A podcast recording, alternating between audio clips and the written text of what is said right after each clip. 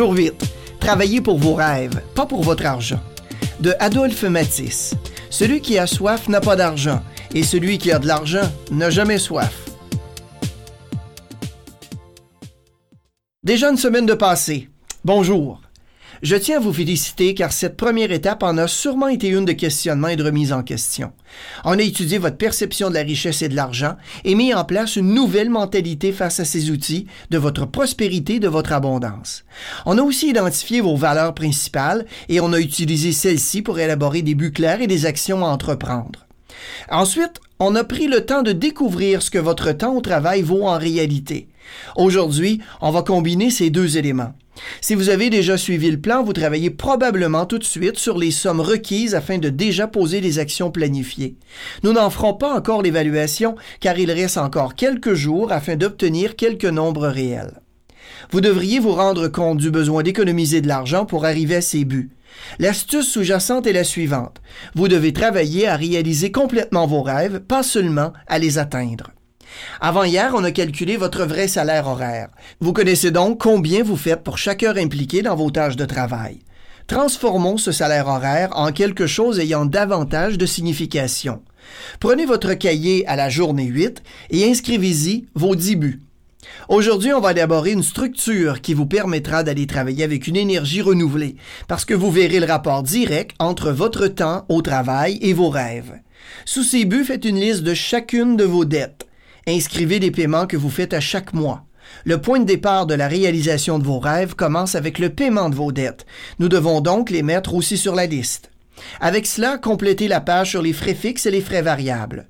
J'ai d'ailleurs dressé une liste des frais les plus courants. Utilisez la page suivante afin de créer votre propre liste. Évidemment, même si vous travaillez en fonction de vos rêves, vous devrez toujours couvrir vos dépenses quotidiennes comme l'électricité, l'alimentation, l'eau et tout ce qui vous paraît important. Calculez-les sur une base mensuelle. Additionnez maintenant le total des dettes et dépenses fixes et variables. Écrivez le total. Reportez les totaux de vos paiements mensuels sur vos dettes, vos dépenses fixes et variables à la page intitulée Heures et complétez ensuite l'exercice en ajoutant le nombre d'heures que vous travaillez dans une semaine.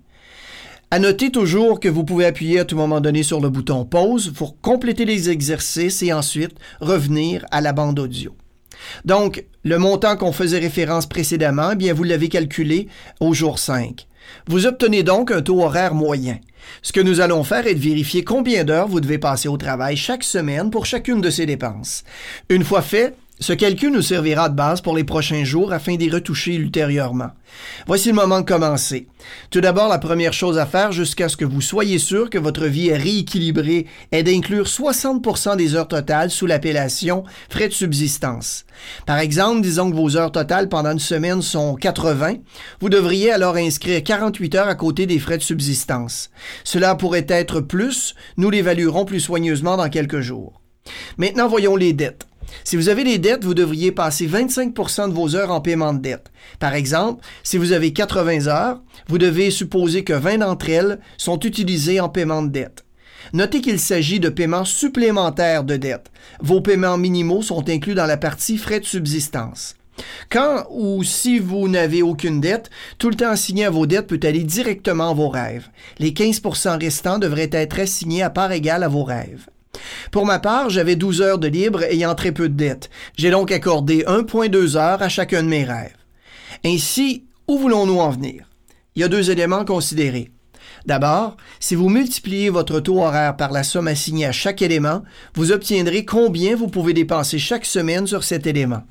Si vous trouvez que cela ressemble à un budget, vous avez raison en un sens, mais plutôt que de dresser une liste de dépenses mensuelles, vous travaillez un budget de rêve une façon d'atteindre vos buts pour réaliser vos rêves. Deuxièmement, il vous amène à trouver une motivation réelle à votre travail. Voilà toute sa puissance.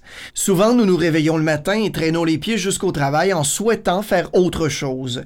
C'est représentatif de 85% de la population. Des gens qui se rendent au travail mais qui voudraient faire autre chose. Si vous vous rendez compte qu'une certaine partie de votre journée est passée à travailler spécifiquement pour votre rêve, cela deviendra beaucoup plus facile. Pour moi, la partie la plus dure de la journée est de me préparer le matin. J'aimerais vraiment mieux m'asseoir avec une tasse de café et prendre le temps de vérifier mon courrier électronique plutôt que prendre une douche, me préparer et amener mes filles à la garderie. Ainsi pour moi, la première heure du jour est une heure où je travaille à un de mes buts. Sous la douche ou en route vers la garderie de ma fille, je me rappelle à plusieurs reprises que je travaille seulement dans le but de réaliser un de mes rêves. Je me remémore ce rêve et d'une façon ou d'une autre, je me sens mieux. Il y a deux leçons essentielles à tirer de cet exercice. D'abord, les divers aspects de votre vie s'entrecroisent. Votre travail, votre paye, vos rêves et votre but. Ils sont tous liés ensemble dans un grand tableau. Bien des gens compartimentent ces choses et échouent à voir comment elles se touchent. Deuxièmement, il révèle que vous pouvez directement relier le travail que vous faites à chaque jour à chacun de vos rêves. Je pense qu'il s'agit là du pouvoir réel de cet exercice. Chaque jour où vous entrez au travail, vous pouvez lier les tâches que vous n'appréciez pas directement à la réalisation du but de votre vie. Choisissez une partie de votre travail et pendant que vous accomplissez ces tâches, rappelez-vous que vous le faites pour que vous puissiez vivre dans cette belle maison ou pour que vous puissiez voyager en Italie avec votre conjointe.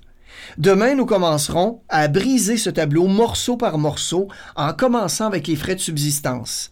Le but est de recomposer un tableau en plaçant autour de la superbe image de vos rêves vos simples dépenses quotidiennes. Un ami m'a dit un jour qu'il y avait une ou deux façons d'améliorer notre situation financière. La première, tu peux augmenter tes revenus. La deuxième, tu peux diminuer tes dépenses.